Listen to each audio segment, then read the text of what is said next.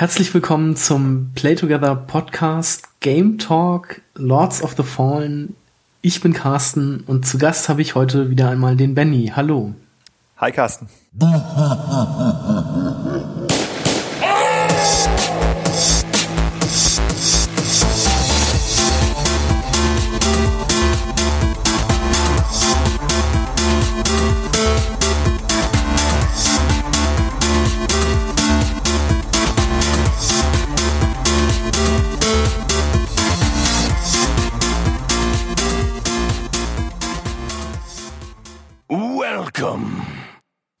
heute mal ohne Timo, da er das Spiel nicht gespielt hat und auch sonst eigentlich kein Interesse an diesen, an diesem Genre hat, sag ich einmal. Ähm, beim Dark Souls Game Talk war er ja auch nur dabei, um sich das mal kurz anzuhören, aber naja, aber damit sind wir schon ganz gut drin beim Genre, sag ich mal so einem, einem Dark Souls ähnlichen Spiel, Lords of the Fallen. Ähm, kurz vorweg, wir spoilern das komplette Spiel. Also wenn ihr es noch nicht gespielt habt, dann schaltet jetzt am besten aus oder ja, lebt damit. genau. Ähm, ja, wir haben Lords of the Fallen, ein Souls-like Spiel von einem deutschen Entwickler, nämlich Deck 13. Ähm, weißt du, was man sonst so von denen schon mal gehört hat äh, oder an Spielen kennt? Ja, die haben dieses PS Vita Spiel auch gemacht. Warte. Ähm, das ist das, was ich, was ich gerade so aktuell weiß. Muss ich gerade, wie hieß denn, wie hieß denn das? Das war ein Stealth Game für die PS Vita. Okay, ich. Ah, es, es liegt mir auf der Zunge. Ich finde hier gerade nichts, aber um ähm, mal anzufangen, also ich habe schon mehrere Spiele von denen gespielt, weil sie nämlich auch An also die Ankreihe gemacht haben. Richtig, die Ankreihe, ja. Und Jack Keen, das alles so 3D Point-and-Click-Adventures waren. Ähm, unter anderem haben sie auch noch Venetica entwickelt, das irgendwie auch schon so ein Third-Person-Schleichspiel, glaube ich, war. Ja, vielleicht habe ich auch daran irgendwie gedacht. Das war gar nicht. Vielleicht habe ich das auch verwechselt. Auf jeden Fall, also Venetica habe ich auch noch bei mir auf dem PC, aber das wollte nicht so recht laufen. Aber ich glaube, das hat auch gar nicht so gute Kritiken bekommen. Ähm, naja, und mit ähm, Lords of the Fallen sind sie quasi dann ja weg von diesen Point-and-Click-Adventuren und sowas in ein, ich würde sagen, recht neues Gebiet für die Entwickler zumindest. Mit diesem Action-Rollenspiel Mhm. Action-RPG. Lords of the Fallen. Ähm, ja. Blood Knights haben die gemacht. Blood Knights. War aber auch nicht, kein PS Vita Spiel, es war PlayStation 3. PlayStation 3, Xbox 360 von 2013. Mhm. War irgendwas mit Vampiren. Ich hab's nicht gespielt. Ich höre davon gerade zum ersten Mal. das war glaube ich, so eine Art Hack and Slay in der Richtung. Okay. Aber halt irgend, irgendwas actionorientierteres. Werde ich mir nochmal Sehe, wir sind, anschauen. Ja, wir sind da recht ungebildet in Sachen Deck äh, 13. Ansonsten, okay, also du noch deutlich, deutlich mehr als ich. Nur durch die, durch die Angstspiele, weil ich ein großer Adventure-Fan bin. Mhm. Ja, aber da hast du recht, da ist Lords of the Fallen ja jetzt ganz was anderes. Also genau. Also das ist so zu sagen, ich, ich würde jetzt mal sagen, das ist einfach so ein Spiel, was auf dieser Dark Souls Hype-Welle mitschwimmen und ein bisschen vom Ruhm vielleicht auch abhaben möchte. Könnte man das so sagen? Ja, könnte man so sagen. Ähm, weil es spielt sich ja recht ähnlich. Ähm, man hat halt auch ja, ganz normal Lebensanzeige, eine Ausdaueranzeige, die mit ähm, Blocken und Schlägen immer abnimmt. Also wenn man getroffen wird, nimmt sie ab, wenn man schlägt, nimmt sie ab. Durch Rollen nimmt sie ab und sobald sie auf Null ist, ist man quasi wehrlos. Das heißt, man kann nicht mehr blocken und alle Treffer von Gegnern gehen durch. Mhm. Ja, das ist ja das Dark Souls-Prinzip auch. Genau. Dass man halt irgendwie eher ein Auge auf seine äh, Ausdauer hat. Genau, des Weiteren im Vergleich gibt's ähm, auch diese typischen, also bei Dark Souls sind's Bonfire, hier sind's so, so Kristalle, bei denen man zum einen aufleveln kann und die als Checkpoints dienen und wo man auch wieder seine, seine Lebensenergie und seine Heiltränke auffüllen kann. Mhm. Ja. Dann würde ich ganz kurz die Story zusammenfassen. Es sei denn, du wenn du es äh, besser parat hast als ich. Ja, ich habe so mir das so ein bisschen, da eigentlich auch nicht zu erzählen im Grunde. Ich habe mir das da so ein bisschen zusammengeschrieben. Ähm, man spielt den, den Ex-Gefangenen Hakin, der von dem äh, von einem Mönch namens Kaslo oder Kalso? Nee, Kaslo. Kalso. Kalso. Kelso? Glaube ich. Ich kann gut sein, ja. Ähm, aus dem Gefängnis befreit wird ähm, mit dem Hintergrund, dass man quasi der Auserwählte ist, in Anführungsstrichen, um äh, die Invasion von so Dämonen zu stoppen, den sogenannten Roga. Ähm, ja, diese Roga werden von einem alten Gott namens Adir in die, in die Welt der Menschen geschickt. Und das findet alles in einem Kloster in der Nähe der Hand of God Mountains statt. Diese Hand of God ist äh, sprichwörtlich diese Hand des alten Gottes Adir, der irgendwie unter der Welt begraben liegt. Ähm, ja, man, man geht dann durch dieses Kloster und trifft auf die Abenteurerin Jetka, ähm, die einem dabei, also beim, beim Weiterkommen sozusagen hilft und mit ihr findet man eine geheime Passage in die Welt der Ruger, ähm, die man dann auch betritt, um, ich glaube, ein, ein Kristall zu zerstören und um diese Invasion zu stoppen. Ähm, genau wenn man das geschafft hat äh, und wieder in der richtigen, in der Welt der Menschen ist, bekommt man dann vom Oberbefehlshaber der Menschen, die da vor Ort sind, dem Antanas, ähm, die Aufgabe, den wiedererwachten Adir zu besiegen. So habe ich das irgendwie verstanden. Ähm, genau, Hakin geht dann auch irgendwie wieder in dieses, in diese Roga-Welt zurück und äh, schafft es, den letzten Lord dort zu töten. Mhm. Ähm, das muss man vielleicht so ein bisschen dazu sagen, also dass sozusagen diese Welt oder ja, diese ähm, The Place of the Rogars da äh, mhm. wird sozusagen da von mehreren Rogar Lords genau, ähm, bewacht genau. oder könnte man so sagen. Und das ist so ein bisschen das Prinzip, dass man sozusagen nach und nach diese Rogar Lords besiegen muss. Genau, die namensgebenden Lords of the Fallen sozusagen. Genau. Ähm, obwohl man, ähm, ich glaube, so knapp die Hälfte dieser Lords trifft man ja in der Welt der Menschen. Das stimmt. Oder sogar ja. noch mehr. Ja. Ähm, genau, und deshalb hat mich, das hat mich von Anfang an irgendwie so auch so ein bisschen verwirrt, weil diese Lords werden auch gar nicht so als, also so, ich sag mal, imposant als diese großen Lords oder sowas vorgestellt. Weil den ersten, den man trifft, das ist ja quasi gleich der zweite Gegner nach dem Tutorial-Gegner. Mhm. Das ist ja dieser erste Hüter. Ja. Und da hätte ich zum Beispiel noch überhaupt nicht dran gedacht, dass das schon so ein, einer von diesen Lords ist, aber er gehört halt tatsächlich dazu. Mhm. Und also die werden nie als so, ja, so, so Befehlshaber oder so Lords halt präsentiert. Das hat mich da schon so ein bisschen gestört. Das waren halt irgendwie immer nur so die Bosse und nicht so mhm. groß glaube, inszenierte Bosse, sag ich. Ja, ich glaube, das ist so ein bisschen der Gesamthabitus, den das Spiel so an den Tag legt, nicht sehr viel äh, zu erklären sozusagen. Mhm. Also auch in der Story sozusagen so den groben Weg vorzuzeichnen, aber vieles ist dann einfach da und man denkt sich halt so ein bisschen seinen Teil. Mhm. Ach so, ja, okay, das ist jetzt wahrscheinlich, es sieht hier aus wie ein Boss. also, genau. Das wird wahrscheinlich sowas sein und dann wird das immer erst im Nachhinein bestätigt, wenn man dann durch Besiegen des Gegners sozusagen so einen neuen Rang erhält, sozusagen den, mhm. den Rang des besiegten Lords oder so. Ja, genau. Und das fand ich leider also so ein bisschen schade, dass das nicht irgendwie, dass sie nicht besser eingeführt wurden. Mhm. Ja, es ist so ein bisschen mehr gewünscht. Man zittert schon sozusagen in Antizipation des nächsten Lords. So, mhm. ähm, er hat schon so ein paar Minions in die Luft geworfen und im Rachen aufgefangen und runtergeschluckt. So man weiß, er ist ein Badass. Er frisst genau. Minions und kackt Feuer oder so.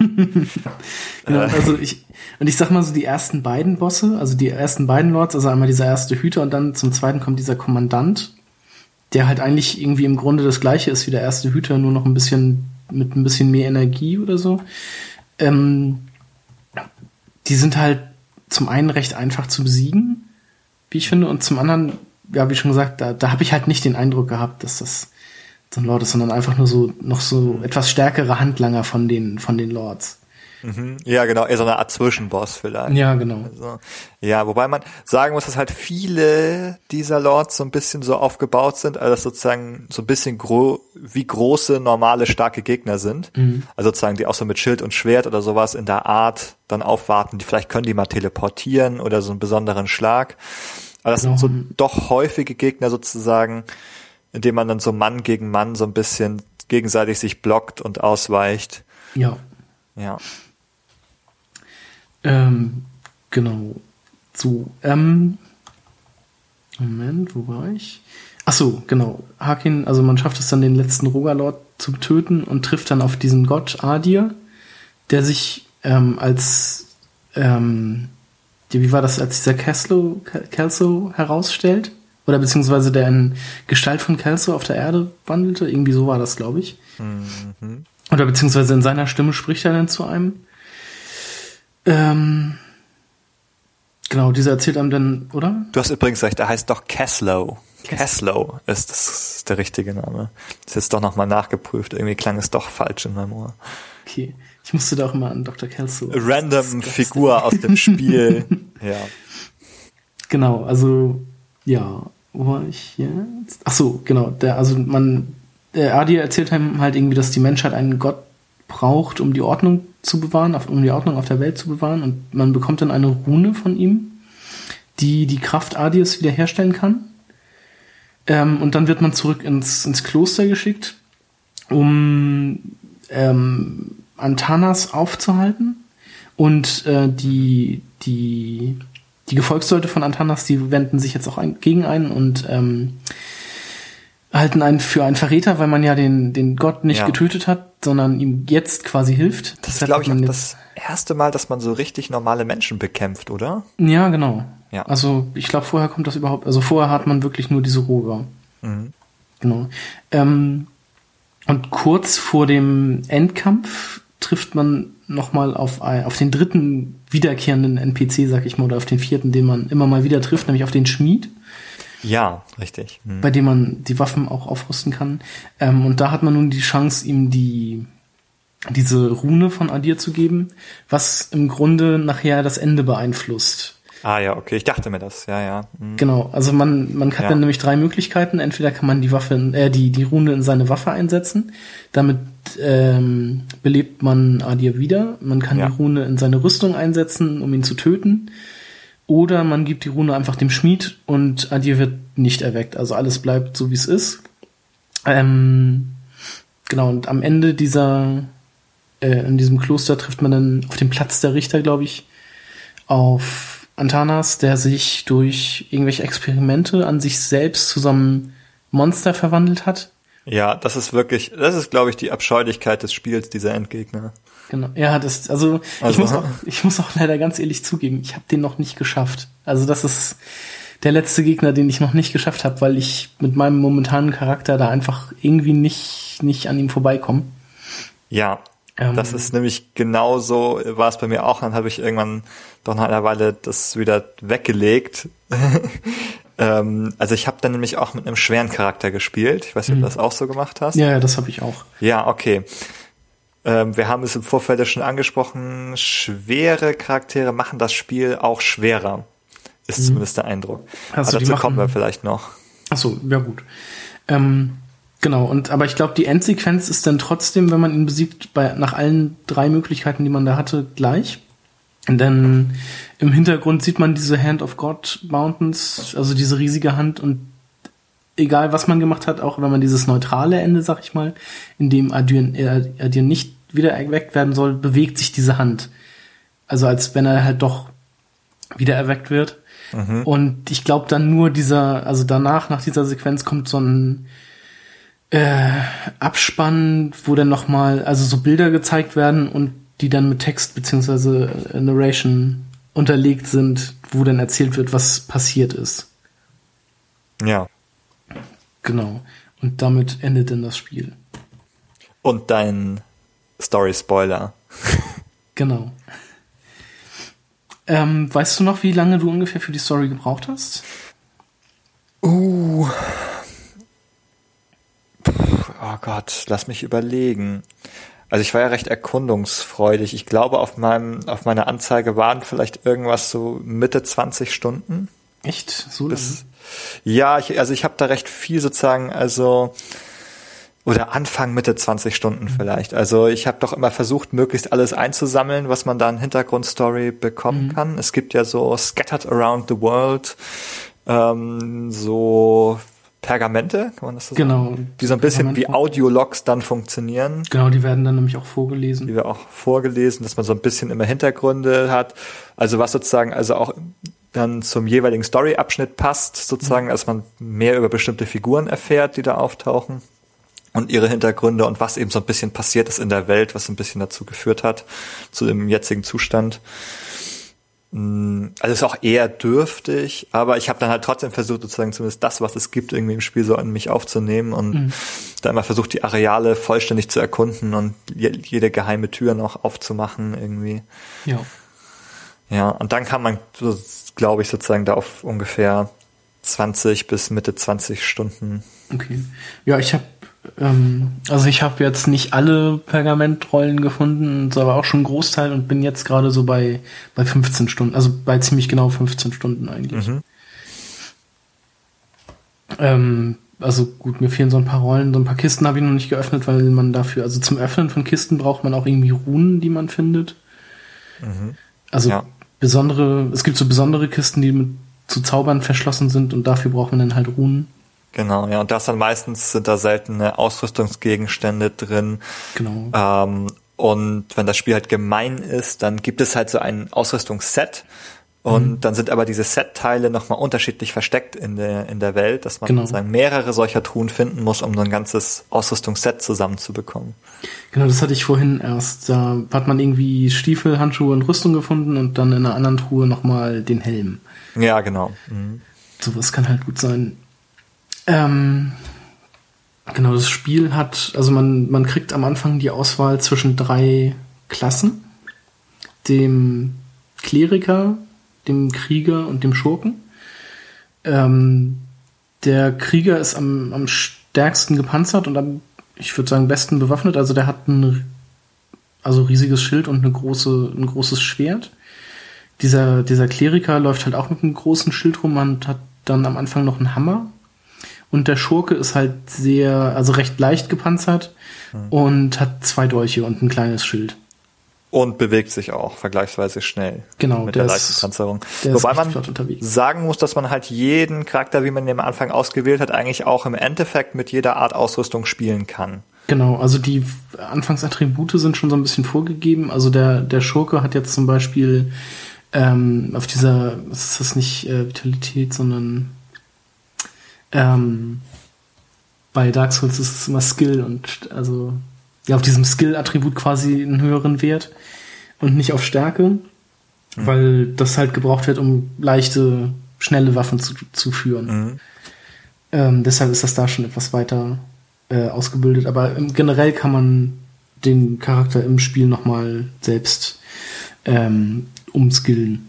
Ja. Und dann halt also es, die Limitation ist so ein bisschen, also prinzipiell kann man jede Rüstung benutzen, aber einige mhm. haben halt, um richtig zu funktionieren und benutzt zu werden, so ein Mindestanforderung an bestimmten Attributwert. Genau. Also kann es zum Beispiel sein, wenn ich eben jetzt nur auf schwer gespielt habe, auf Vitalität, auf Stärke irgendwie geskillt habe, dann kann ich halt bestimmte schnelle Waffen nicht benutzen, weil mir dann da sozusagen der Skill da fehlt. Weil man nicht, weil man nicht genug Attributpunkte darin investiert hat. Mhm. Genau. Dann kann er irgend so ein, so ein Schild eben nicht, nicht benutzen oder er kann eine schwere Waffe nicht heben, wenn er nicht stark genug ist. Genau. Obwohl ich das auch ganz seltsam fand. Also es gibt eine schwere Waffe, die hatte ich bei meinem Stärkecharakter. Die kann man generell nur zweihändig tragen. Also die hatte er in einer Hand und dann konnte er mit der nicht, nicht, nicht schlagen. Also die hat er so ganz kurz von, also die, die hat die, er so hebt dann so, so schwächlich und dann wird das aber nichts. Genau. ja. Und deshalb, und deshalb musste man die zweihändig äh, benutzen. Ja. Ja, das sagt das Spiel aber auch nicht so direkt. Man nee. stellt dann halt fest, dass es nicht geht. ist, genau. Ja. Also die macht zwar viel Schaden, aber dann leider nur zweihändig zu benutzen. Ja. Apropos, was das Spiel nicht erzählt, was ich irgendwie ganz, ganz spät leider erst herausgefunden habe, ist, dass man mit erhobenem Schild bestimmte Wände einrennen kann. Ja, also das habe ich nämlich heute oder gestern in Vorbereitung auch nochmal gesehen. Es gibt irgendwie die Möglichkeit, so einen Schild-Dash irgendwie auszuführen. Ja, genau. Und ähm, ja, hätte ich das früher gewusst oder würde ich jetzt wissen, wie das geht, wäre das Spiel wahrscheinlich auch nochmal einfacher, weil ja. man rennt dann einfach in so einen Gegner und der ist One-Hit tot. Was irgendwie ganz cool ist, wenn man es denn kann oder weiß. Ja, also es hängt auch davon ab, was für eine Art Schild man hat. Die haben ja unterschiedliche Fähigkeiten. Okay. Und mit diesen Tower Shields, also mhm. kann man sich ja so verbunkern hinter so einem Schild, das mhm. rammt dann in den Boden. Aber ich glaube, mit dem kann man nicht erhoben herumstolzieren, also diesen, diesen Dash machen. Genau, und ich habe, ich, ich weiß zufällig, wie das geht, weil ich habe das heute nämlich mal versucht, äh, einfach beim Rennen das Schild hochzuhalten, aber das geht mit dem Schild, was ich momentan habe, halt auch nicht. ja, genau. Ich glaube, du brauchst ein bestimmtes Sch äh, Schildtypus dafür, okay. damit das funktioniert. Aber ich kann, da bin ich jetzt nicht so frisch, wie die, da die Bezeichnungen waren, aber die hatten, alle Typen hatten so unterschiedliche Attribute. So einer konnte irgendwie so einen Konter, mit einem Schild kannst du einen Konter durchführen, mhm. zum Beispiel. Und so sind, äh, da muss man halt sozusagen sich das richtigen, den richtigen Typ raussuchen, wenn man bestimmte Fähigkeiten sozusagen haben möchte. Okay.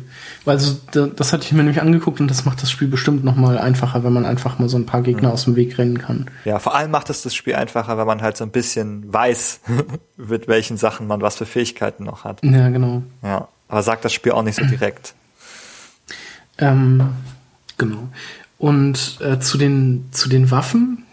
Ähm, mit meinem schweren Charakter hatte ich jetzt ähm, irgendwie wird da ja drauf Wert gelegt, quasi auch schwere Waffen zu tragen, also große Äxte oder sowas. Ich habe aber allerdings irgendwie gleich im ersten Gebiet, also beziehungsweise wenn man aus dieser äh, aus diesem Kloster rauskommt, ist man ja irgendwie auf so einer so einer äh, Burgmauer. Hm. Ähm, da habe ich so eine so eine Axt gefunden. Ja.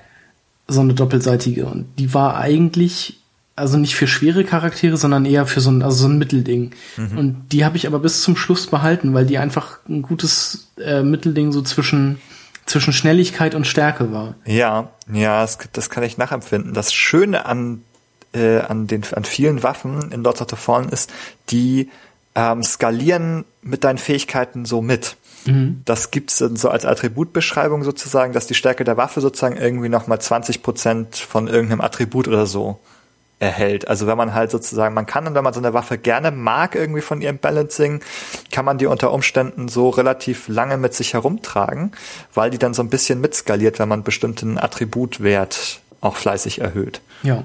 Also ich hatte nachher viele Äxte und Schwerter auch und so, die, die zwar stärker waren, aber die halt unfassbar langsam waren. Und das, das ist unfassbar halt auch so eine, langsam, ja. das ist halt auch so eine Sache. Ja, ja. Es gibt unheimlich starke Waffen und dann wird man unheimlich langsam. Mhm. Und dann wird das Spiel aber also umso schwieriger oder könnte man, oder taktischer könnte man sagen, weil es nur noch sehr, sehr kleine Fenster gibt, in denen man seine Schläge anbringen kann. Genau. Ähm, also die Gegner das, sind halt doch ja. recht, recht schnell in ihren Angriffen oder haben auch schnelle so Dreier-, Vierer-Ketten mhm. sag ich mal.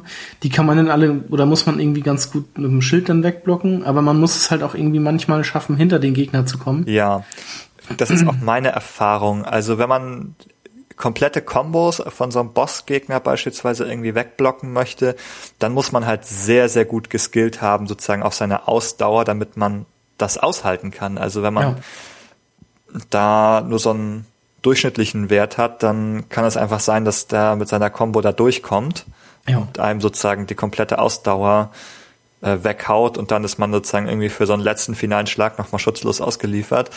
Und da habe ich insgesamt, also weil es mir das auch manchmal so ging, als klüger empfunden, sich mehr zu bewegen, sogar mit einem schweren Charakter ähm, die Ausweichrolle ist mit dem schweren Charakter nicht zu empfehlen. Nee, überhaupt Die dauert nicht. dann auch ewig sozusagen, wenn er in schwerer Rüstung sich da auf die Seite schmeißt. Das also das, das finde ich sogar noch schlimmer als in Dark Souls. Also in ja. Dark Souls gibt es ja auch so mehrere Abstufungen von den Rollen. Also die ganz schwere Rolle ist natürlich auch furchtbar, wo man sich dann auch nur noch so auf den Boden schmeißt, also fallen, fallen lässt, ja. dann, wie so einen nassen Sack. Das ist wirklich so Last ähm, Resort. Irgendwie. genau. Aber es gibt da ja noch diese, also ich sag mal, schwere Rolle und die ist immer noch schneller als jetzt bei Lords of the Fallen. Ja, die ist schon sehr schwierig. Also tatsächlich hat es mir da häufig mehr gebracht, den Gegner auf Abstand zu halten und um den herum zu strafen einfach. Also mhm. es hat bei vielen, vielen Endgegnern war das dann für mich der Schlüssel zum Erfolg, dass ich einfach mich nicht sozusagen in diesen Großbereich ihrer, ihrer Waffe begeben habe, sondern einfach immer bloß, wenn er auf mich zugelaufen kam, zur Seite marschiert bin in, und das hat in der Regel dazu geführt, dass sie dann auch einfach vorbeigelaufen sind, ihre Kombo uns nichts gemacht haben, dann kann man so ein paar Schläge in den Rücken setzen. Mhm. Also mir, das kommt mir fast so ein bisschen wie ein Exploit vor, also weil es halt so ein bisschen so eine lame Strategy eigentlich ist, ja. die sehr, also die sehr erfolgreich ist, ähm, sozusagen, aber wo man das Gefühl hat, dass es vielleicht eigentlich nicht die Art und Weise ist, wie man das Spiel, also wie das Spiel gedacht ist zu spielen. Also das habe ich jetzt auch bei diesem, beim zweiten Boss, also beim Kommandanten festgestellt. Da habe ich halt auch diese typische Dark Souls 2 Taktik angewandt, dass ich den halt fokussiert habe mhm. und dann einfach immer im Uhrzeigersinn um ihn rumgelaufen bin. Ja. So ja, kann man genau. nämlich irgendwie den meisten Schlägen einfach ausweichen. Mhm. Und kommt halt auch schnell hinter ihn, weil das halt auch, ja. ähm, weil er halt auch in der Hand das Schwert hat und nicht das Schild. Deshalb ist man immer auf der ungeschützten Seite und kann dann halt, wenn er irgendwie eine schwere Attacke macht, die bei ihm dann halt ein bisschen Zeit braucht, mm, dann kann, kann man, reingehen, ja. sofort angreifen. Ja. Das kommt mir halt auch so vor. Das ist halt eine Strategie, die oft erfolgreich ist mhm. und eine Strategie, die auch sehr erfolgreich war. Ich habe eine Figur gespielt, die recht stark auf Magie ausgelegt war. Mhm. Und wenn man das macht, also Magie ist sehr, sehr mächtig. Also damit kann man auch, also ähm, so zu, zu Strategien kommen, die ich für so grenzwertig äh, zum Exploit halte. Also beispielsweise gibt es halt ja diesen Handschuh. Genau. Den haben das wir noch gar nicht erwähnt. Das ist so eine Spezialwaffe in dem Spiel. Das ist auch quasi der einzige, die einzige Möglichkeit, Magie zu wirken. Kann das sein? Oder sich das nee, gab's Zaubersprüche? Ja, es gibt sozusagen, es gibt so Zaubersprüche. Ich, vielleicht hast du das nicht so sehr verwendet, aber es gibt doch dann, Oder also ich hatte so Heilungsmagie und man konnte Ach, so doch, Decoy ja. aufstellen. Richtig, man, man kriegt, man kriegt pro, also man kann am Anfang zwischen, also aus drei, aus drei Typen. Aus drei Typen wählen und ja. die, jeder Typ hat vier Zaubersprüche. Vier Zaubersprüche, genau. Also ich genau. hatte halt einen, der so auf Heilung ein bisschen ausgelegt war. Mhm. Ich hatte so einen Heilungszauber, der sehr mächtig war. Ich konnte einen Decoy aufstellen. Da haben dann sozusagen dann die Gegner draufgehauen und man konnte so. sie dann von hinten sich holen, während genau, mit dem Decoy den, beschäftigt waren. Das man ist tatsächlich die ja, Zeit verlangsamen sozusagen, dass die Angriffe mhm. langsamer wurden der Gegner, dann konnte man so leichter ausweichen. Und was auch sehr mächtig war, war so eine Art äh, Konterexplosion, nenne ich das, wenn man irgendwie geschlagen wurde vom Gegner, hat er da Schaden erlitten oder so ein mhm. Rückstoß auch. Und dann konnte man sozusagen den kontern. Genau. Dazu muss man sagen, diesen Decoy, den kann jeder Magieklasse, also den, der ist wirklich, das ist die erste Stufe bei jedem. Mhm. Und die anderen drei sind dann halt unterschiedlich. Ich hatte jetzt als Krieger, ähm, hatte ich irgendwie so ein, so ein, ja, auch so, ein, so eine Figur, so ein Decoy, der dann dem Gegner entgegenläuft und einmal durch ihn durchrennt quasi und dabei ziemlich viel Schaden macht. Oder halt auch so eine, so eine Explosion auf dem Boden, wie so ein, so ein Schock, der den Gegner zurückwirft und auch ziemlich viel Schaden macht. Und dann gab es da noch irgendwie was anderes. Ach so, so eine, so eine, ähm, so eine Magie, die halt äh, die Ausdauer verschont, glaube ich, und man dann ah. in, so, in so einem Rage-Modus ist und ah, cool. unendlich ja. zuschlagen kann, ja. solange das andauert. Ja, okay, das ist natürlich ganz spannend, dass dann ne, mhm. so einige unterschiedliche Sachen gibt. Ja, also ich habe aber festgestellt, also ich habe die Magie sozusagen letztendlich, also alle alle meine Fähigkeiten auf Maximum Level geskillt. Mhm. Man kann sich immer so ein bisschen aussuchen, wenn ich das recht erinnere, ob man seine äh, Erfahrungspunkte sozusagen in solche Attributpunkte steckt oder in solche Punkte, genau. um Magie auszubauen. Mhm. Und jeder, jeder weitere Punkt in, in einer dieser beiden Kategorien wird dann umso teurer. Genau, und das finde ich auch ganz praktisch, weil, ähm, also nicht, dass es teurer wird, sondern dieses Skill, äh, dieses Aufskillung, weil bei Dark Souls ist es so, dass man levelt und dann wenn einem irgendwie so ein paar Seelen fehlen, dann kann man halt nicht mehr leveln und dann läuft man weiterhin mit denen rum. Und wenn man stirbt, dann sind die halt quasi weg. Und ja. hier kann man das so machen, wenn man auflevelt, kann man diese, diese Punkte quasi so weit aufladen, bis mhm. man halt keine Seelen mehr hat. Mhm. Und wenn einem dann noch irgendwie drei, vier fehlen, dann ist das halt so, aber die sind schon mal gespeichert. Also man genau, man kann, man kann die sozusagen in der Bank einbunkern und dann genau. läuft man nicht mehr damit rum, läuft nicht mehr Gefahr, mhm. sie zu verlieren. Aber hier tritt noch so ein interessantes System in Kraft, was sozusagen das auch noch mal so ein bisschen unterscheidet von Dark Souls. Man kann nämlich ähm, es gibt ein Multiplikatorsystem ja. für die Erfahrungspunkte, was ich sehr cool finde. Mhm. Also es ist sozusagen funktioniert so ein bisschen andersrum, nicht nicht so, dass man sozusagen sehr bestraft wird, wenn man halt verliert, sondern man wird halt sehr belohnt, also sehr belohnt, wenn man lange durchhält und lange nicht stirbt, mhm, genau. sozusagen. Ähm, nämlich, wenn man diesen Speicherstein benutzt, dann werden Gegner auch resettet, mhm. ähnlich wie bei Dark Souls. Die sind dann alle wieder an ihren Stellen und der Multiplikator wird auch zurückgesetzt. Jetzt kann man aber auch versuchen, so Gebiete zu leeren nacheinander, ohne zu sterben und ohne zu speichern, also ohne den Stein zu benutzen. Mhm. Und dann steigt ein Multiplikator mit jedem Feind. Und ähm, das erhöht nicht nur die Erfahrungspunkte, die man für jeden Feind dann bekommt, sondern das erhöht, glaube ich, auch die Drop-Wahrscheinlichkeit von seltenen Gegenständen. Okay. Wenn ich mich da recht erinnere. Ich meine, das wird so im Ladebildschirm als Tipp angezeigt. Das ähm, weiß ich jetzt gar nicht mehr genau, aber ich, also ich weiß noch, dass man, dass sich die, dass es so einen Multiplikator gab. Mhm, das finde ich echt ganz cool, weil ich dann doch immer so gedacht, ah nee, ich gebe meine Seelen noch nicht ab. Ich will jetzt noch irgendwie, ich habe schon einen Multiplikator von 1,5, das ist schon recht viel so. Mhm. Und also ich habe es nie auf zwei geschafft, glaube ich. Geht das bis auf zwei? Es war, oder vielleicht nähert es sich nur zwei an, das weiß ich nicht, aber ich habe es also irgendwie also soweit habe ich es nie geschafft. Also dann habe also ich doch entweder irgendwann gesagt, oh Gott, du hast so viele Seelen, vielleicht würdest du die doch lieber abgeben mhm. irgendwann. Oder ich will jetzt auch, also. Also ich finde gerade am Anfang ist es halt. Skillen. Am Anfang ist es halt genau das, wenn man dann irgendwie, ich hatte das vorhin, da hatte ich halt irgendwie 2000 Seelen und das sind halt auch schon mal drei Level.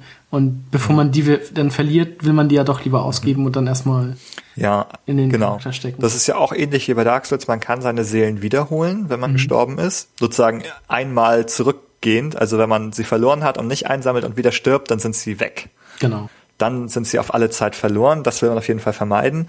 Und was noch so als Gemeinheit so ein bisschen könnte man sagen hinzukommt, über die Zeit ähm, schwinden die. Also dass man sozusagen nur noch 80 Prozent irgendwann wiederfinden kann, wenn man zu lange braucht. Um das wird dann aber auch angezeigt, wie viele genau. noch verbleiben. Genau, und ja. Wenn man gerade in einem Bosskampf ist oder so und die nicht einsammelt, dann hat man noch die, die Möglichkeit, wenn man sich den Seelen nähert, ähm, dann heilen die ein. Also solange sie halt noch rumliegen.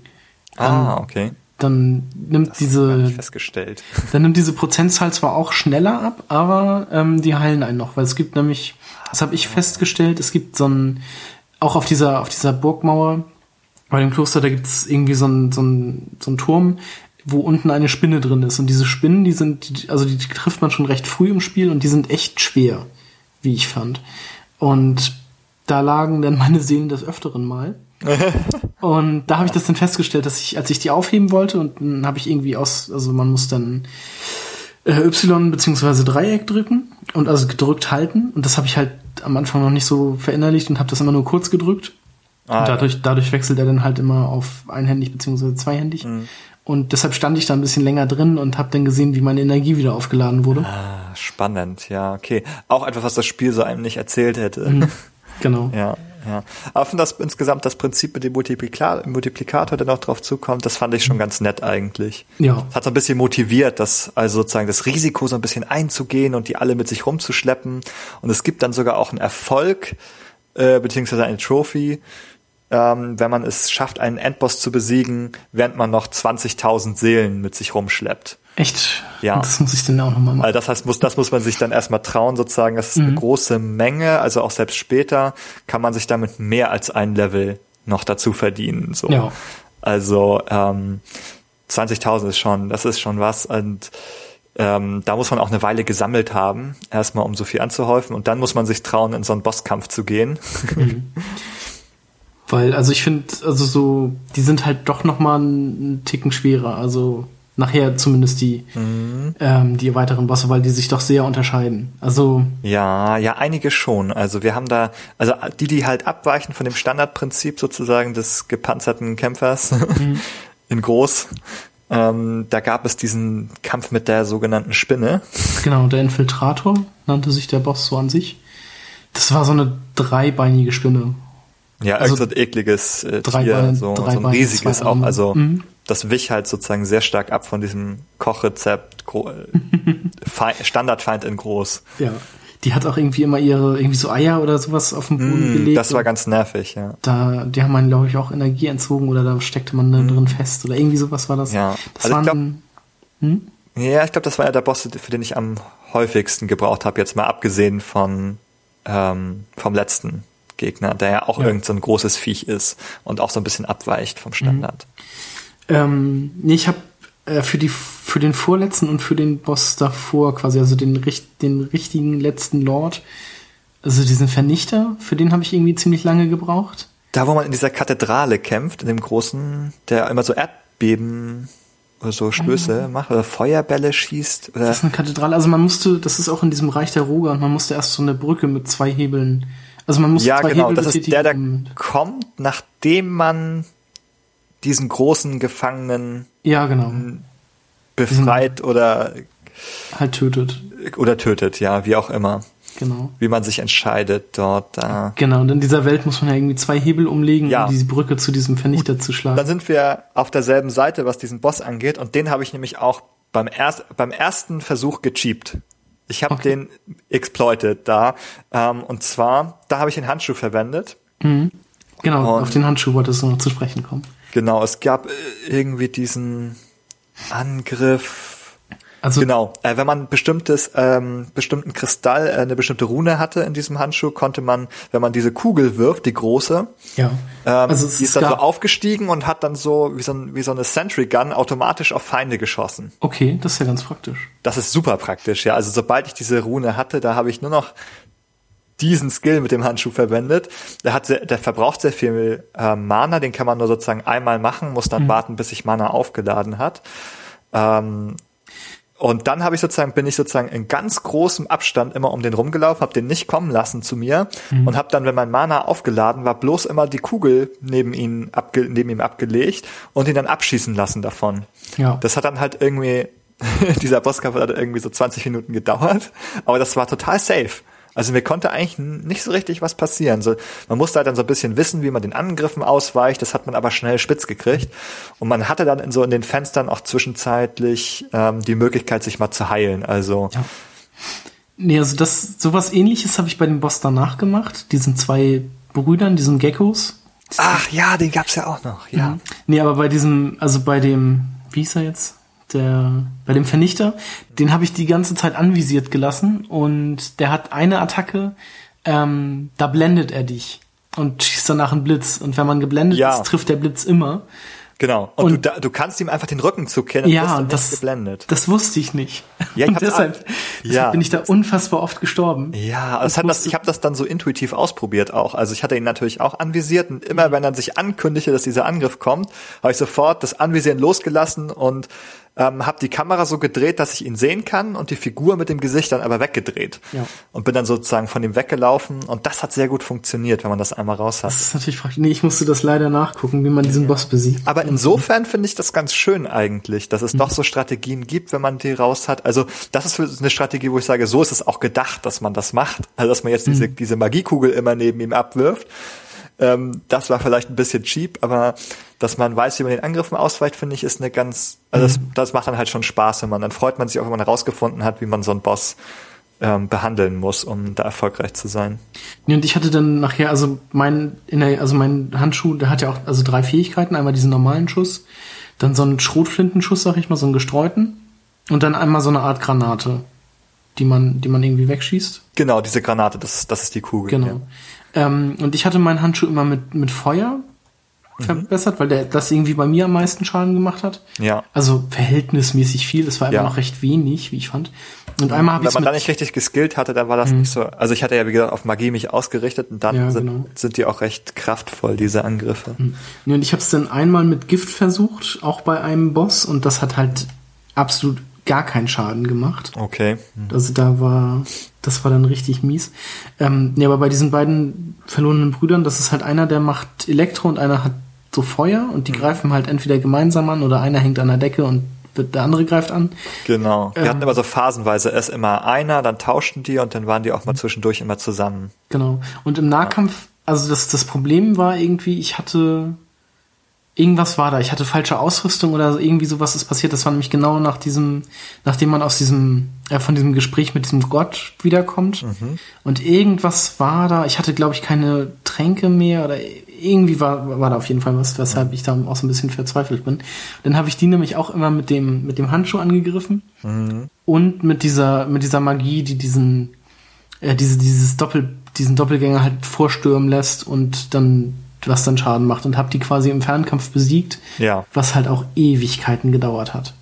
Also bis ich die Magie wieder aufgeladen hatte, bis ich das alles wieder benutzen konnte. Ja, ja. Mhm. Ich glaube, ich habe auch eine halbe Stunde an denen gesessen, weil ich die im Nahkampf halt irgendwie nicht besiegen konnte. Ja, ja. Das war furchtbar.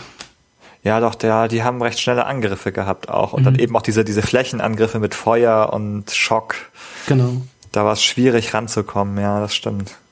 Ja, wie also jetzt äh, frage ich einfach mal so dich, äh, Carsten, mhm. wie hast du denn das insgesamt diese Bosse empfunden? So hat dir das Spaß gemacht, die zu besiegen? Ja, schon. Also weil man wirklich für jeden irgendwie eine andere Strategie brauchte und ähm, ich glaube, ich habe keinen Boss so wirklich beim ersten Mal besiegt, weil die schon relativ schwer waren. Also ja, also man braucht halt immer eine neue Strategie und es gibt zum Beispiel auch diesen ähm, diesen Anbieter auf dem Friedhof.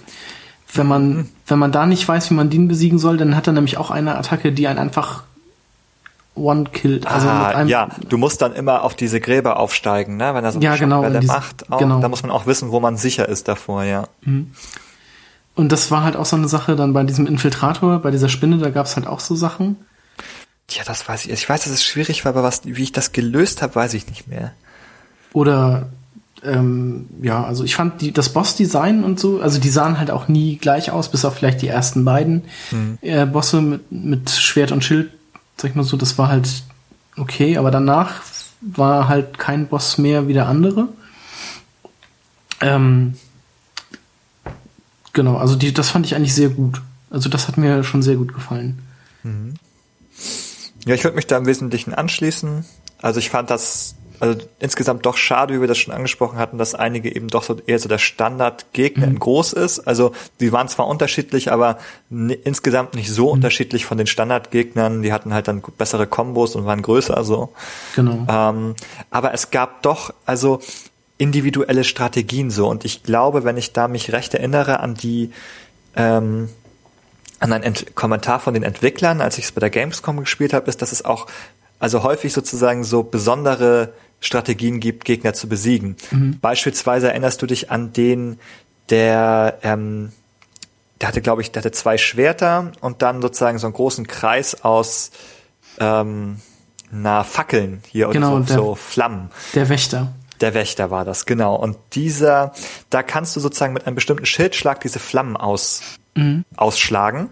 Und dann kümmert er sich irgendwann darum, ähm, die wieder anzuzünden und das gibt dann sozusagen ein besonderes Fenster, ihn von hinten anzugreifen. Mhm. Und da er manchmal einen Angriff macht, der dann sozusagen auch Feuerbälle aus diesen Flammen schießt, er sich auch rentiert, sozusagen immer viele davon kaputt zu machen, ja. weil dann auch sozusagen weniger Projektile auf einen zukommen. So, also das war so eine besondere Strategie, die muss man nicht benutzen, man kann den auch so besiegen. Macht den Kampf aber einfacher, wenn man Genau, macht den Kampf einfacher, wenn man es macht, sozusagen. Mhm. Ja.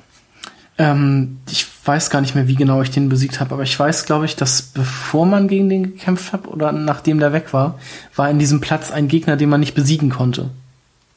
Der, also davon gab es nachher im Spiel mehrere.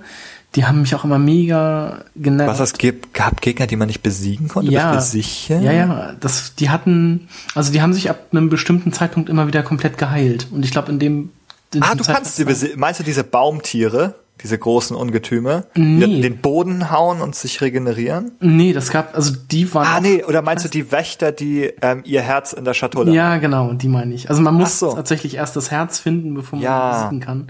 Und das genau. Herz ist halt manchmal schon etwas weiter weg. Mhm, aber wenn man die runtergehauen hat, dann sieht man immer so ein, äh, wenn die sich heilen, so einen Verbindungsstrahl mhm. zu dieser, zu der Schatulle, wo ihr Herz drin ist. Genau. Das heißt, dann weiß man, wo man hinlaufen muss. Genau, also aber das ja. Problem war halt, bei dem, bei dem ersten war das irgendwie noch recht nah bei.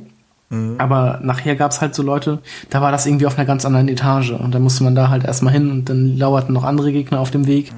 Also das wurde schon so ein bisschen schwerer, aber mhm. da musste man halt auch erstmal drauf kommen, wie ich fand. Ja, aber ein ganz interessanter Gegnertyp mhm. eigentlich, mhm. ne? Genau. Ja, also ich fand ja, die schlimmsten Gegner waren diese, was ich eben angesprochen habe, diese Baumtiere, nenne ich die jetzt mal so, die hatten, die sahen irgendwie aus wie so ein Geäst. Ähm, mhm. Das waren irgendwie so eine, so eine vierbeinigen Dinger mit so einem, ja, nicht wie, so- also wie so eine Art Geweih oder sowas. Geweih, ja, eher vielleicht auch Geweih, also irgendwie so, ja, die fand ich auch ganz furchtbar. weil die konnten sich auch heilen und die konnten auch ganz fürchterlich auspacken Mhm. mit ihren Angriffen. Und da muss man aufpassen, dass man die dann schnell klein haute, bevor die sich wieder heilten und sowas. Und, ah, und die wurden im späteren Spielverlauf wurden die häufiger, dass die mal Mhm. irgendwo platziert waren im Dungeon. Und dann immer, oh Gott, so einer, ja, dann erstmal, erstmal wieder so eine Magiekugel geworfen, erstmal ihn abschießen lassen und so. Mit allen Mitteln, ja. Ja, das gab schon recht schwierige, äh, auch so in den Standardgegner-Repertoire so, wo man aufpassen musste, also die einen dann auch mal durchaus erwischt haben und Also so gerade, ich fand's besonders fies, also habe ich jetzt heute auch nochmal gesehen, am Anfang, wenn so diese, diese Assassinen-ähnlichen Leute angreifen, also diese schnellen, Mhm. ähm, und dazu dann noch so ein, so ein großer Typ mit Axt kommt. Also wenn man einen, einen Ja. schnellen hat und einen schweren, der halt mächtig austeilt. so aber versuchen den schnellen möglichst schnell auszuschalten, weil der wenig Genau. aushält, um damit man sich in Ruhe um den großen kümmern kann, weil sonst haut einem das kleine Viech immer in den Rücken. Genau. Und aber so, wenn man dann halt mit so einem Krieger oder sowas spielt, mit einer schweren Waffe, dann ist es halt, da ist halt wirklich Ja. noch mal so eine, Die hopsen dann einfach weg, wenn man da ausholt. ja genau. Und Ja. in dem Moment kriegt man irgendwie von hinten mit der großen Axt noch mal einen gelangt und so. Also Mhm. das ist schon nicht gerade einfach gewesen. Wobei man sagen muss, dass das Spiel also ähnlich wie Dark Souls so aufgebaut ist, dass man in der Regel so Mann gegen Mann kämpft. Also Mhm. es gibt halt manchmal so Situationen, wenn man sich doof anstellt, dann lockt man mehrere Feinde an. Ja. Aber man kann häufig sozusagen sie so rauspicken, dass man eher so eins gegen eins kämpft. Genau, also das sollte man auch tun. Das ist die Strategie, ja. Also mehr, also mehr als auf einen kann man sich meistens nicht konzentrieren. Mhm. Ähm, auch wenn man gegen zwei kämpft, würde man versuchen, es einen kurz zu kriegen, bevor man sich mit dem anderen befasst. So, ja.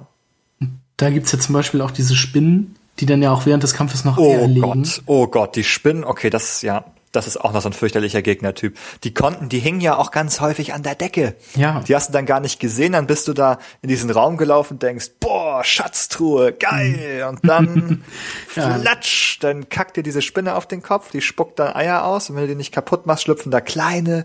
Oh Gott, waren die Spinnen fürchterlich. Die haben auch noch Giftschaden gemacht. Genau, und die Dann kleinen ist man Spinnen, da über die Zeit, wenn man sich nicht geheilt hat, ist man da einfach am Gift verendet. und die kleinen Spinnen haben an sich auch noch ziemlich viel Schaden Ja. Und konnten einen auch noch vergiften. Da gab's ähm, also direkt kurz bevor man das Kloster verlässt, gibt's irgendwie so eine Wand, die man zerschlagen kann. Ich weiß gar nicht, jetzt habe ich es irgendwie nicht geschafft. Ich weiß gar nicht, wie ich das sonst ge gemacht hatte ähm, im ersten Durchlauf. Nur mit diesem Schild-Dash kann man die Wände zerstören. Okay, dann irgendwie habe ich es auf jeden Fall dann wohl so Versehentlich im Kampf. versehentlich. Irgendwie habe ich es hingekriegt. Ähm, auf jeden Fall war das halt recht früh und diese Spinnen stecken Boah, echt viel Schaden. Am Anfang dran. kannst du die nicht besiegen. Also wenn Nee. du irgendwie, sage ich mal, so Level 15 bist oder so, hast du da keine Chance eigentlich. Absolut nicht. Und dann Also- bin ich da auch andauernd verreckt. Also, Erst so gegen Ende des Spiels habe ich so gewagt, sozusagen ähm, mit denen so in den normalen Kampf Mhm. zu gehen. Vorher habe ich die auch sozusagen bloß irgendwie mit Magie und bleib mir vom Leib und am besten nicht. So, also man trifft die zum Glück auch nicht allzu häufig. Also im späteren Spielverlauf schon häufiger noch. eher aber mal, aber das ist nicht so der Standardgegnertyp Nee, zum Glück. zum Also das Glück war schon nicht. eher so ein bisschen das, wo man sagt, oh, jetzt aufpassen. Genau, die sind auch immer nicht so direkt auf dem, auf dem Hauptweg, sondern immer so ein bisschen abseits in so Räumen, Oh. wo man halt noch was finden kann. Ja, ich dachte, ich dachte es auch gerade. Ähm, es gab so eine Höhle ähm, in der Roga-Welt, wo die Mhm. dann waren, die auch nachher verbunden war mit so einem Story-Abschnitt. Ja, genau. Ähm, und da waren mehrere Spinnen drin. Und warum ich diesen Abschnitt so fies finde, und davon gibt es ein paar im Spiel, ist, dass es gibt so, sag ich mal, Jump'n'Run-Abschnitte, hier so Plattforming, wo man Ja. springen muss. Richtig.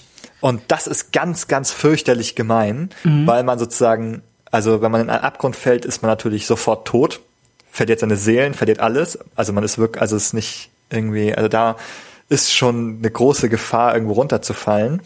Und dann ist es so, dass man halt irgendwie, wie funktioniert das Springen? Also man muss rennen und dann eine Taste drücken, damit er springt. Ich glaube B, also ich weiß es jetzt nicht, ob ich es jetzt mit Mhm. Dark Souls verwechsel, aber Also etwas, was man im Spiel selten machen muss. Und Ja. das Gemeine daran ist, er rollt sich ab, nach, Ja. wenn er auf, wenn er aufkommt auf dem Boden wieder. Und diese Rolle überbrückt Distanzen. Wenn man mhm. da zu nah an die Kante springt, dann rollt er einfach einen Abgrund runter. Ja, das war. Das hatte ich einige Male und das war richtig, richtig gemein. Vor allem, wenn man dann seine Seelen zurückholt, mhm. so mit zittriger Hand, muss man diese Sprungpassage wieder machen und wenn man dann wieder mit so einer Rolle im Abgrund landet, dann sind die 20.000 Seelen aber weg. Ja. Also das, das war sehr gemein. Da kann also, da ich mich auch noch an eine Passage erinnern. Ja, also fand ich auch von der Steuerung halt nicht so einfach mhm. gelöst. Mhm und eben auch da man es nicht häufig machte, hatte man auch nicht viel Übung damit. Und das ja, war genau. immer so, wo man so ganz vorsichtig mit Anlauf und bloß nichts Falsches tun irgendwie immer rangegangen ist. Also, mhm. ja. Weiß ich nicht so recht, ob ich das jetzt so gut oder schlecht finde eher in dem Spiel. Also, also das hätte man auch gut rauslassen können. Hat einen so ein bisschen rausgerissen, so, so fand, fand ich. So, das war eben nicht so eine übliche Spielpassage, sondern eher so das ungewöhnlich heraus Genau, ich weiß auch gar nicht, ob man sowas machen musste, aber es, also es gab halt einmal diese Schlucht, die hat einem auf jeden Fall so einen weiteren Weg erspart. Ja, das stimmt. Also das Spiel ist ja tatsächlich so aufgebaut, dass es manchmal so mehrere Wege zum Ziel gibt. Mhm. Dass man nicht einen bestimmten Korridor lang gehen muss, sondern wenn man halt irgendwie sich klug anstellt oder irgendeinen Schlüssel gefunden hat oder eben sich traut, irgendwo rüber zu springen, kann man auch andere Wege gehen. Also ob diese Schluchten verpflichtend sind, das ist die Frage tatsächlich. Also sie haben einem auf jeden Fall einen längeren Weg erspart, aber. Hm, also ich glaube, in dieser letzten großen Festung muss man, muss man an irgendeiner Stelle, glaube ich, irgendwo rüberspringen. Echt? Das weiß ich jetzt leider nicht mehr, aber es kann natürlich täusch. auch gut sein. Ja, also ich habe es auf jeden Fall gemacht. Vielleicht gab es einen anderen Weg, den ich nicht kannte. Nee, es kann natürlich gut sein, dass man sowas mhm. mal machen musste. Ich erinnere mich jetzt nur spontan an diese, diese eine Schlucht, die einem auch direkt zu so einer Spinne führt und dann ähm, ich glaube, ja. entweder zu dem, zu dem Raum zurück, wo der Infiltrator war, oder dieser Champion. Ja. Also man kann zwar dann, also man kann die, die, die genau, zum Champion, glaube ich. Mhm. Man kann, nee, der Infiltrator. Das war der Infiltrator. Doch, der Infiltrator, das war der Infiltrator. Mhm. Ähm, aber man kann auch so, wenn so ein Loch irgendwo ist, kann man natürlich auch Feinde reinstoßen, was ja. nett ist.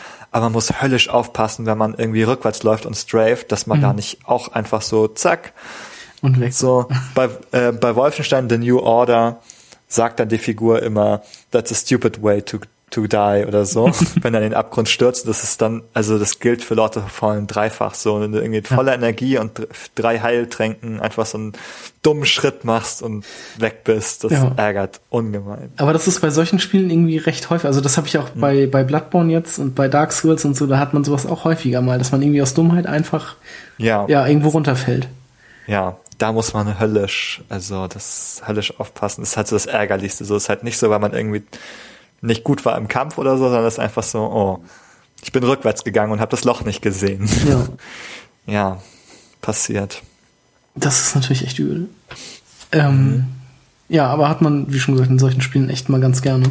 Mhm.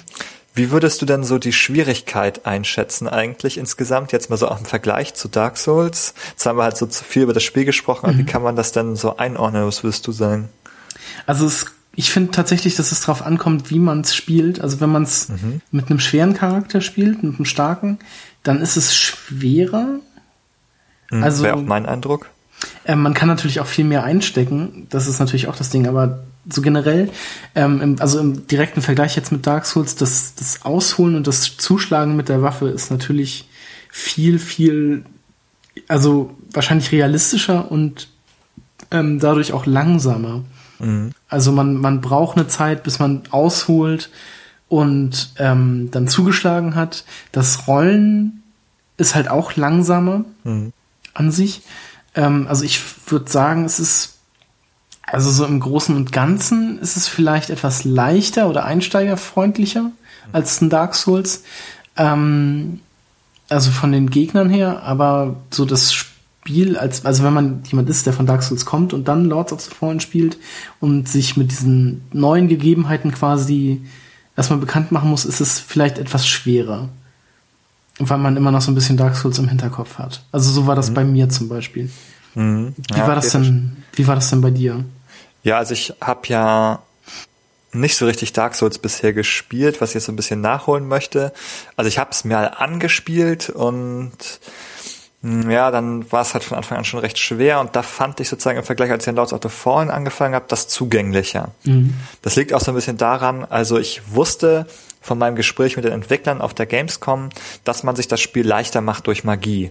Also die haben halt so gesagt, ja, Also man kann es halt leichter und schwieriger haben im Spiel und Magie macht es in der Regel leichter sozusagen. Und dann habe ich halt auch einen, gleich einen Charakter angefangen, der sich heilen kann und dachte mir, okay, für dich ist es sozusagen jetzt so die, das erste Mal, dass du so die Art Spiel intensiver spielst und dann versuchst sozusagen mit einer Figur, die etwas leichter ist.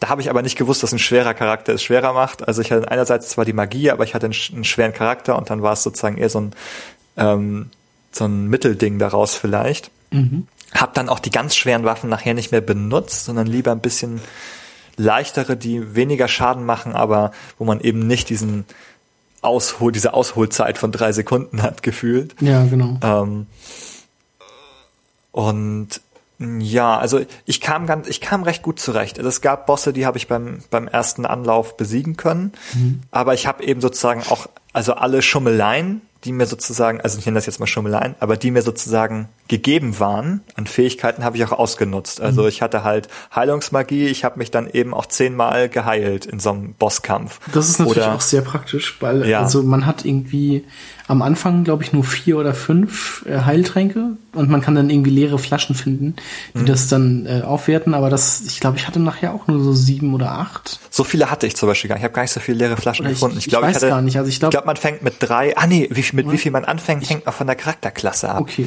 Ich habe, glaube ich, mit drei angefangen und hatte nachher vier oder fünf nur. Mhm.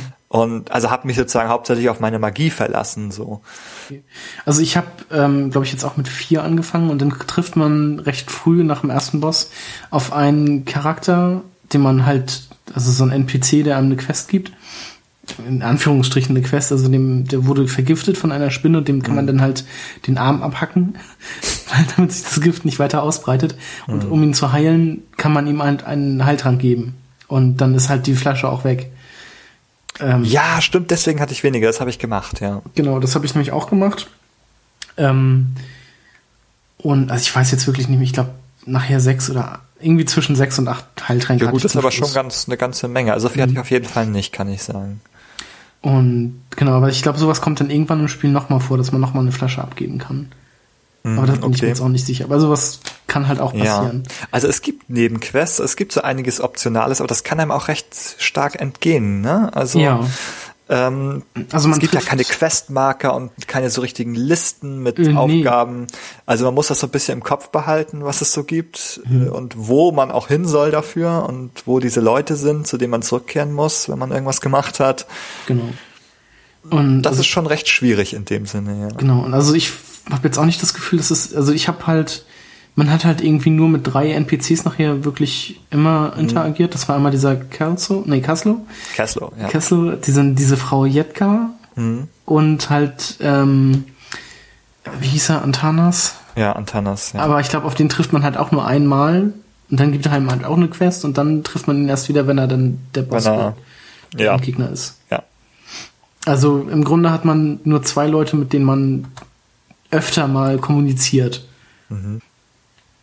Und halt den Schmied ab und zu mal. Wenn man seine Waffen upgradet, kann ja. man sich, glaube ich, auch mit dem unterhalten. Aber, Wobei der jetzt auch nicht so viel Charakter hat. Nee. Das ist halt auch so ein großer. Also man erfährt nichts von den Charakteren, mit denen man so unterwegs ist. Also man erfährt auch selber über sich nichts irgendwie. Mhm. Also nicht so viel. Man ist ein Gefangener, aber man weiß nicht, warum man im Gefängnis war oder warum überhaupt. Mhm. Es wird, glaube ich, immer wieder die, die, die Grausamkeit der Taten wird häufig betont, aber genau. man weiß nie so recht, was eigentlich Sache ist. Genau, genauso wenig wie man irgendwie über diese Jetka erfährt. Man, also man weiß irgendwie nachher was von ihrer Familie, aber auch nicht so wirklich. Also man trifft ja dann auf diesen riesigen Dämon, mhm. der ihr dann irgendwie hilft, sie zu der Familie, zu ihrer Familie zu bringen, indem er sie mitnimmt in eine andere Dimension es scheint so, ja. ja dann erfährt man nichts mehr weiter darüber. Nee, der teleportiert sich dann irgendwie weg und mit ihr. Und auch über diesen äh, Kelso, äh, Kesslo erfährt man ja nichts. Also Nö, nicht, nicht, so wirklich. wirklich. Ja. Das ist halt auch so ein bisschen schade. Ähm, da finde ich halt, ähm, also bei Dark Souls erfährt man halt auch nicht so viel über die Leute, die man da, hm. diese, da so trifft, aber die Story oder beziehungsweise die, die Quests und so, die man dann äh, von ihnen bekommt, die sind schon ziemlich cool. Ich, also ich, es ist halt irgendwie so, so der typische Liebling, aber ähm, so leer aus dem ersten Dark Souls, hier Praise the Sun und so. Das sind halt irgendwie schon ganz coole Quests, die man dann so hat. Mhm. Ja, okay, also so herausragende Quests gab es bei Lords of the Fallen jetzt nicht, würde ich sagen. Nee. Also die irgendwie so witzig oder interessant waren, so ist eher so ein bisschen. Man hat manchmal so ein bisschen so Entscheidungsmöglichkeiten, helfe ich jemandem mhm. oder auch bei dieser Jetka so, also kann man auch so entscheiden, mache ich da irgendwie mit und unterstütze sie oder lasse ich mhm. das halt irgendwie komplett außer Acht. Und es gibt halt so ein paar Entscheidungen im Spiel dann, also wo man so unterschiedliche Sachen durchaus machen kann, die dann wohl irgendwie unterschiedliche Belohnungen mit sich bringen. Mhm. Genau, aber so, so wirklich verfolgt habe ich das halt auch nicht mehr, weil mir das halt nee, einfach zu belanglos war. Nicht so spielentscheidend, würde ich mhm. sagen. Es gibt halt so ein bisschen was zu entdecken. Also man kann durchaus, also ich habe das Gefühl so, wenn man sich umschaut, dann entdeckt man halt noch ein paar Geheimnisse im Spiel. Mm, aber ich glaube, das läuft so hauptsächlich darauf dann hinaus, dass man halt vielleicht irgendwie ein paar andere Ausrüstungsgegenstände oder Waffen bekommt. Genau. Aber also, so auf die Story hat es nicht so richtig Einfluss. Genau, nee, da gibt's dann halt eher schon diese, diese Pergamentrollen, diese, mhm. also da gibt's halt tatsächlich auch sehr viele von, ja. die man dann findet, die einem so ein bisschen Hintergrundgeschichte ja. näher bringen. Ja, ja, es ist schon ganz nett, aber naja, also Storytechnik, also es ist kein Spiel, das man sich jetzt irgendwie für die Story kaufen würde, nee. denke ich. Ähm, ja, es gibt halt ein bisschen was und. Genau, aber da muss ich da muss ich sagen, also das ist Dark Souls halt auch bei mir nicht. Also das kaufe ich mir ja. auch nicht, weil ich mir denke, geil, da wird eine richtig krasse Geschichte erzählt. Das ja, ist ja halt so die so Herausforderung, so schaffe genau. ich den nächsten Boss. Und die Geschichte, die bekommt man, also Dark Souls hat zum Beispiel immer eine ganz coole Geschichte zu den einzelnen Charakteren, mhm. die halt auch nur so über ähm, Ausrüstungsgegenstände und so erzählt werden, aber das ist halt immer nur so nebensächlich. Das, da kann man sich halt irgendwie drum kümmern, wenn man das Spiel mal durch hatte oder so, dann mhm. kann man sich das alles nochmal angucken. Ähm, also von daher ist das halt auch Story, also wenn du mich jetzt fragen würdest, fass mal die Story von Dark Souls 2 zusammen, könnte ich halt auch nur, ja, wüsste ich halt auch nicht, was da so ja, passiert. Ja, ja, genau. Ja, äh, wie wirst du das denn so insgesamt im Vergleich beurteilen? Also du kannst den Vergleich ja machen, so mhm. als Souls-Spieler. Wie würdest du denn Lord of the Fallen insgesamt gegenüber Souls einordnen? Also ich finde, es kopiert schon ganz gut, so in dem Sinn, aber ich habe mir halt so gedacht, als ich das damals, also als ich es gekauft habe und dann gespielt habe, bis zum letzten Endgegner, und dann habe ich mir halt gedacht, okay, das, wenn ich es jetzt durch habe, dann habe ich es durch. Dann würde ich es, glaube ich, nicht nochmal spielen. Mhm. Was halt bei einem Dark Souls anders ist. Also ich würde sagen, um vielleicht jemanden an Dark Souls ranzubringen, würde ich ihm jetzt äh, empfehlen, spiel erstmal Lords of the Fallen oder so, damit du so ein bisschen in diese in dieses Kampfsystem und so eintauchen kannst. Und dann probier dich mal an Dark Souls. Ähm, aber ich finde jetzt nicht, dass das so einen, so einen großen Wiederspielwert hat. Mhm. Also äh, da fand ich es dann doch etwas zu schlecht für, sag ich mal. Mhm, ja, ich glaube, ich würde so insgesamt mitgehen, dass ich glaube ich auch nicht nochmal spielen würde. Also ich mhm. finde es ganz interessant, dass halt die Charakterklassen sich unterschiedlich spielen. Vielleicht würde ich da, wenn man anfängt, empfehlen, dass man jede Klasse mal so ein bisschen ausprobiert, ein paar Level und dann genau. final entscheidet, wie man weiterspielen möchte. Weil einem entgeht schon ein bisschen was an mhm. Möglichkeiten, wenn man halt nur eine Spielweise ausprobiert und die anderen nicht kennt. Genau. Ähm, aber sonst so von den Kämpfen her oder von der Story her, ja, wäre ich jetzt auch nicht so motiviert, dass ich sagen würde, oh, ich will es nochmal spielen, um da irgendwas anders zu machen oder um das nochmal zu machen. Ja, würde ich auch sagen, war ein nettes Erlebnis, hat mir sehr viel Spaß gemacht zu spielen schon, aber ja, also ich glaube, es wäre kein Spiel, zu dem ich unbedingt aus irgendwelchen Gründen zurückkehren würde. Nee, also das ist bei mir halt genauso. Obwohl ich jetzt sagen muss, ich habe es heute nochmal angefangen halt und es mit einem anderen Charakter, das macht doch schon wieder so ein bisschen Spaß. Ah, okay. Aber, ja. Hm, ja, ich finde auch die Variation mit den Charakteren, das ändert halt nochmal was. Mhm. Also dann spielt ich, es sich nochmal, fühlt sich nochmal anders an, frischer an. Also da könnte halt was drin sein, ne? Also. Aber ich glaube nicht, dass ich jetzt so, also selbst wenn ich es jetzt durchspiele und dann sofort im New Game Plus starte, habe ich da halt auch eher wenig Lust drauf. Also ich mhm, bin jetzt ja. auch, ich glaube nicht, dass ich es jetzt auch noch weiterspielen werde. Mhm. Ähm, aber naja, mal sehen, vielleicht packe ich es in einem halben Jahr noch mal rein und denke mir dann, ach ja, war ja doch ganz cool. Aber so momentan habe ich da halt auch eher noch weniger Lust mhm. drauf. Auch wenn der Anfang jetzt wieder richtig, richtig gut war im Grunde. Mhm. Aber ich glaube nicht, dass es halt nochmal so das ganze Spiel durchträgt. Ja. Also du hast es jetzt ja eigentlich so ein bisschen Leuten empfohlen, sozusagen als Einstieg so ein bisschen in das Genre oder in das Souls-eske Spielprinzip. Würdest du denn jetzt das auch Leuten empfehlen, die haben jetzt alle Souls-Teile gespielt, die haben jetzt Bloodborne gespielt. Sollten die jetzt auch noch mal Lords of the Fallen spielen oder ist das eigentlich überflüssig? Ähm, also ich finde, wenn man Dark Souls und Bloodborne jetzt irgendwie schon mehrmals durch hat oder das nicht mehr sehen kann oder so, dann würde ich halt schon sagen, kann man sich Lords of the Fallen mal angucken. Definitiv. Also man muss halt auch so ein bisschen in dieses ähm, Kampfsystem dann reinkommen. Also das ist halt doch nochmal eine, eine Umstellung. Also man weiß halt ungefähr, wie alles funktioniert, aber es ist halt doch noch mal was anderes. Man muss halt so vom Timing und her doch noch mal gucken. Mhm. Von daher würde ich sagen, klar, wer Spaß an solchen Spielen hat, kann da auf jeden Fall noch mal reingucken. Also wer auch Dark Souls und so mochte, der kann das gerne versuchen. Also ich denke, dass die nicht enttäuscht werden. Okay, ja, also dann kann man sozusagen eigentlich sozusagen aus der Perspektive des Erfahrenen als auch des Neulings eigentlich festhalten, dass es nicht der Weisheit letzter Schluss ist, aber schon trotzdem empfehlenswert, irgendwie spielenswert. Ja, doch, das könnte man so sagen. Also, ähm, ja. Vielleicht, wenn es mal irgendwo im Angebot ist, kann man da gerne zugreifen. Ob es jetzt äh, den, den Vollpreis noch mhm. ähm, so rechtfertigt, weiß ich halt nicht. Ähm, obwohl, also, das haben wir noch gar nicht so erwähnt, also grafisch sieht es natürlich auch ähm, ganz hübsch aus. Das mhm ist halt alles so, so eine verschneite Landschaft. Und ich habe jetzt nochmal, ähm, also den direkten Vergleich, ich bin jetzt bei Bloodborne gerade in so einer verschneiten Welt und das sieht teilweise schon irgendwie, also so, so hübsch dieses Spiel auch sein kann, dieses Verschneite sieht halt irgendwie ab und zu richtig hässlich aus. Mhm. Und das ist bei Lords of the Fallen halt, da sieht das irgendwie richtig, richtig cool aus. Die haben das mit dem, mit so einem, ja, mit dem fallenden Schnee oder wehenden Winden und sowas ganz gut hinbekommen. Ja. Und auch die, auch die Umgebung sieht halt echt hübsch aus. Ja, also ich finde es grafisch auch, auch sehr schön. Also auf jeden Fall schöner als das, was man bei Souls vorher gesehen hat. Mhm.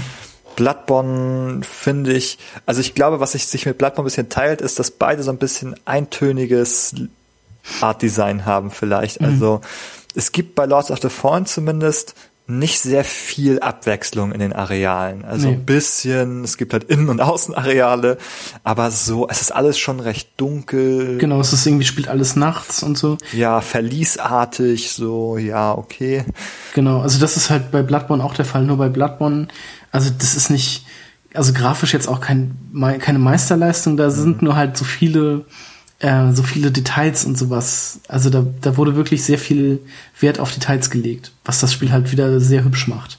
Hm, das ist natürlich auch sehr schön. Ja. Das fehlt bei Lords of the Fallen so ein bisschen, aber dafür haben die halt.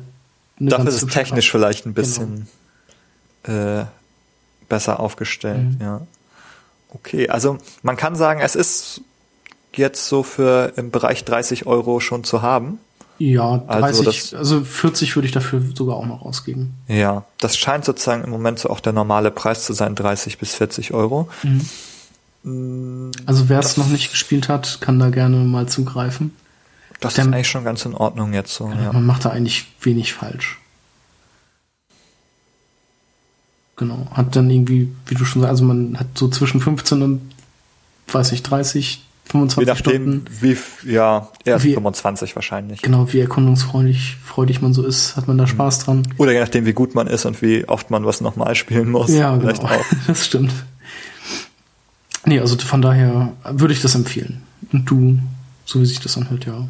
Ja, auch. also mir hat das schon, mir hat das schon Spaß gemacht. Ähm, Gerade auch als Einstieg für mich mhm. fand ich das sehr gut. Ja, dann würde ich sagen, haben wir das soweit? Ja, Oder also mir fällt sonst auch nichts ein, was wir jetzt ausgelassen hätten.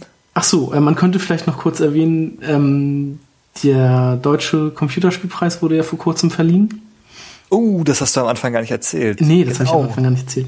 Der deutsche Computerspielpreis wurde letztens verliehen und ähm, da hat Lords of the Fallen das die Preise Bestes Spiel und beste Inszenierung abgeräumt und wurde dann von der Tagesschau auch als bestes, also als ein, ein, ein Killerspiel oder ein Ballerspiel betitelt. Ballerspiel wäre richtig lustig. Nee, ich glaube, es war tatsächlich Ballerspiel. Nein, das kann es doch nicht sein. Doch, doch, ich glaube ja. Ähm, also das da musste, da musst du nochmal die Aufzeichnung raussuchen. Also wenn die das, das ist wäre unglaublich äh, lächerlich. Wie kann denn das eigentlich sein, dass hier, sobald es irgendwie um Spiele geht, jede Art von Recherche den Bach runtergeht und dass sozusagen da nicht mal zu den einfachsten Bezeichnungen so, äh, die Leute in der Lage sind. Das ist ja unglaublich. Ich glaube, es wurde als Ballerspiel betitelt, weil ich mir nämlich dachte, also Killerspiel kann ja im Großen und Ganzen noch hinkommen. Es kann eigentlich noch sein. Obwohl es ein wirklich hässliches Wort ist, aber ich glaube, es wurde als Ballerspiel betitelt. Das wäre ja. Ähm da kursierte so ein, so ein äh, Bild auf Twitter. Mhm. Ich suche das noch mal raus. Ich kann das Tagesschau blamiert sich. Ja, das ist schon. ja, okay. Hm. Da, das müssen wir auf jeden Fall noch mal zu, dazu verlinken. Das finde ich ja. Das ist wieder unglaublich. Ja. Nee, es, es wurde doch als Killerspiel betitelt. Sehe ich. Nee, also es gibt hier, ich habe das gerade schon entdeckt, es gibt hier also Fantasy-Spiel gewinnt Computerspielpreis und dann der Titel Kulturgut, bei dem geballert wird. Ah, okay. Dann, also du. Weiterhin stehe dort, für manche ist Lords of the Fallen ein Ballerspiel. Ja, genau. Für, für andere ist es Kulturgut. Ja, also äh, wahrscheinlich ist es für die wenigsten ein Ballerspiel, wenn man jetzt so wie wir, wenn man den Handschuh immer auspackt, ne? Ja. Und also die, äh, da kann man schon ein bisschen schießen. Aber das ist halt, also Aber wenn ich jetzt, wenn ich jetzt ein typisches Ballerspiel äh, mhm. betiteln müsste, würde ich halt nicht an Lords of the Fallen denken. Also so nein. gar nicht. Nein, nein, es ist weit vorbei und es ist wirklich, es ist peinlich und ich weiß, ich, ich weiß, ich dazu schon wieder sagen soll. Also also wenn du da gerade ein Wort, äh, einen Link direkt hast, dann kannst du mir den ja nochmal. Ja, ich gebe, ich lasse das zukommen. Das können wir auf jeden Fall nochmal verlinken. Also da, das ist ja unglaublich. Ja. Da kursierte auch so eine Meldung auf Twitter, dass das halt nicht sein kann, dass sowas, ja, Tagesschau blamiert sich. Na gut. Sie haben das schon korrigiert mittlerweile, glaube ich. Auf ihrer Originalseite, aber es gibt noch einen Screenshot auf jeden Fall. Ja, verlinken wir. Kann sich dann jeder nochmal angucken. Ja. ja. Gut, dann. Ja. Die Frau Christine Joachim hat es offenbar verbockt. um das nochmal anzukreiden. ja, wir werden das dann verlinken. Genau. Gut, dann soll es das gewesen sein. Ähm, wer möchte, kann sich das gerne spiel äh, kaufen. Wir empfehlen das auf jeden Fall. Ähm, ja, vielen Dank, dass du dabei warst. Immer wieder gerne. Und dann bis zum nächsten Mal. Auf Wiedersehen, hören. Tschüss.